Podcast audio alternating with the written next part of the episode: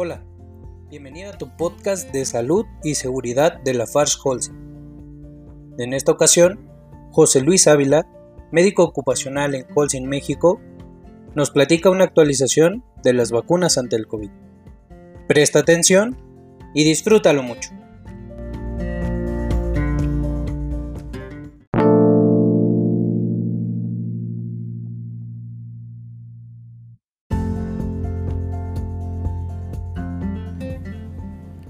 Hola, espero te encuentres bien.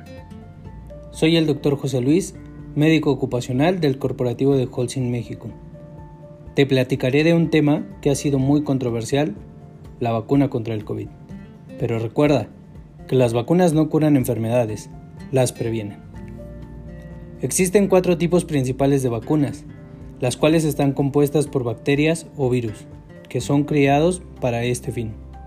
También pueden ser generadas a través de toxinas, que producen las bacterias o virus para que reaccionen en el cuerpo sin causar daño. La primera vacuna que te explicaré es la vacuna realizada de toxoide. Esta vacuna está formada por tóxicos procedentes de los microorganismos que son los que producen la enfermedad. Estos se inactivan por productos químicos para que no generen la enfermedad al momento de ser aplicadas. Un ejemplo de ellas es la vacuna de tétanos. El segundo tipo son las vacunas vivas atenuadas. Estos son microorganismos que han sido cultivados bajo condiciones en las cuales pierden o atenúan sus propiedades patógenas. Al entrar al cuerpo, generan una respuesta inmunológica ya que el patógeno se encuentra debilitado, creando una ligera infección que se combate de manera natural, generando de esta manera la inmunidad. Como ejemplo está la vacuna de la varicela o sarampión. El tercer tipo es la vacuna inactivada. Esta se compone de microorganismos que cursan la enfermedad, pero que son tratados con productos químicos o calor, causando la muerte del patógeno, pero mantienen la estructura. Al entrar al cuerpo activan al sistema inmune, pero el agente dañino no ataca al huésped y es incapaz de reproducirse, porque se encuentra inactivo. El ejemplo de ella es la del virus de la rabia. Por último, la vacuna de vectores, en la que utilizan partes específicas del germen que desarrolla la enfermedad. Puede ser su proteína, algún polisacárido o cápsula del patógeno. Dado que las vacunas solo utilizan partes específicas del germen, ofrecen una respuesta inmunitaria muy fuerte, dirigida a partes claves del patógeno.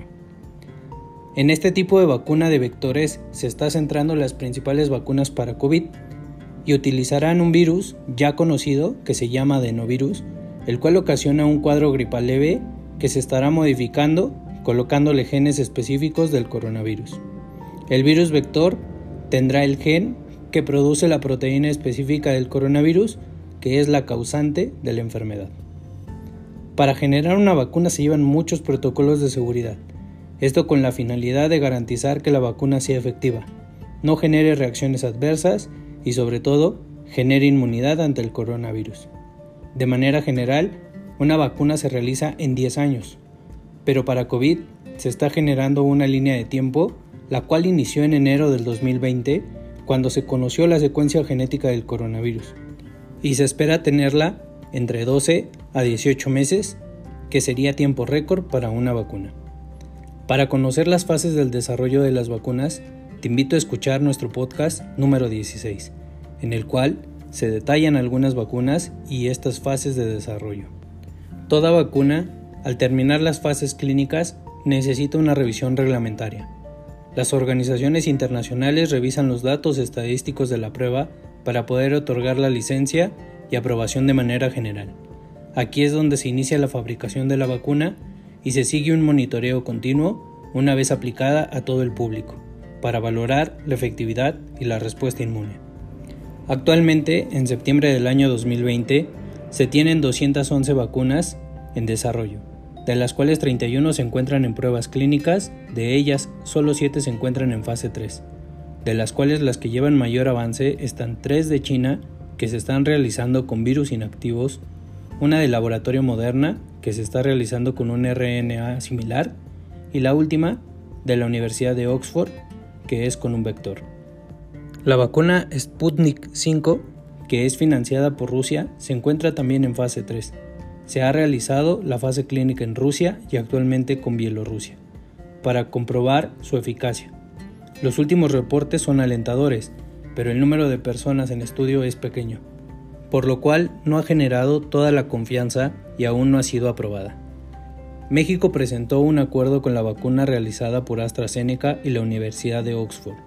En este acuerdo implica la producción y distribución de la misma, participando México y Argentina produciendo de 150 a 250 millones de dosis, para ser proporcionadas en Latinoamérica excepto Brasil, el cual se encuentra en el estudio de fase 3 de esta vacuna, con países como India, Inglaterra, entre otros, y terminará en octubre. En una línea del tiempo, el seguimiento de la vacuna sería el siguiente. En el mes de septiembre se estará trabajando con empresas farmacéuticas que ya están en este convenio para generar el manejo seguro de la vacuna, el enfrascado de la misma y la presentación. A esto se le denomina transferencia tecnológica. En el mes de octubre se terminaría la fase 3 y en el mes de noviembre se pediría la aprobación de la vacuna a través del análisis de la fase 3, la cual si tiene un 70% de eficacia, tendría la aprobación por las organizaciones internacionales. En los meses de diciembre a enero del 2021 se estará iniciando la producción de la vacuna, del envasado y del envío. Al ser diferentes laboratorios, en el mes de febrero y marzo del 2021 se estará revisando la formulación de la vacuna.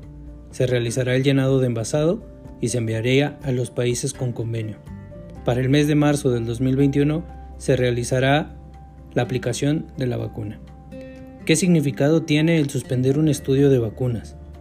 Esta suspensión se presentó en los primeros días del mes de septiembre, en el estudio de fase 3 de la vacuna que está realizando la compañía de AstraZeneca y la Universidad de Oxford, debido a que un voluntario enfermó de algo que no ha sido completamente explicado, poniendo en suspenso este estudio. Recordemos que esta vacuna utiliza como vector un virus de gripe, que se manipula para llevar los genes del coronavirus y desarrollar la inmunidad en la persona vacunada. En el estudio de fase 1 y 2, en 1.700 voluntarios en el mes de julio, se reportó dolor en el sitio de la inyección, sensación de fiebre, escalofríos, dolor muscular, dolor de cabeza y malestar general. Estos eran controlados con paracetamol y no se reportó efectos adversos graves. AstraZeneca comunicó que la pausa realizada es para valorar y revisar los datos de seguridad, realizándose de manera rutinaria al presentarse una enfermedad potencialmente inexplicable en alguna de estas fases. Es importante conocer que en los protocolos de producción de fármacos o vacunas se cuenta con un grupo independiente de investigadores que siguen cada fase de estudio revisando los efectos secundarios de estos. Ellos tienen la decisión, de acuerdo a la gravedad de esos efectos, si los estudios deben continuar o deben suspenderse. Este grupo es el check de seguridad para proteger a los participantes y su carácter neutral permite confiar en sus decisiones. Hay nueve fabricantes de vacunas, incluyendo AstraZeneca, Pfizer y Moderna, que realizaron un convenio de no buscar la aprobación gubernamental prematura de sus vacunas hasta no tener datos que demuestren que funcionan de manera segura para prevenir el COVID. Por el momento, debemos esperar a que se analicen los resultados de esta investigación y ver cuándo y en qué condiciones se reinicia esta fase 3. Es importante saber como futuros consumidores que en todas las fases e incluso a su licencia hay mecanismos de seguridad que protegen a los usuarios. Te invito a mantenerte actualizado con información basada en evidencia y seguirnos para conocer futuras actualizaciones.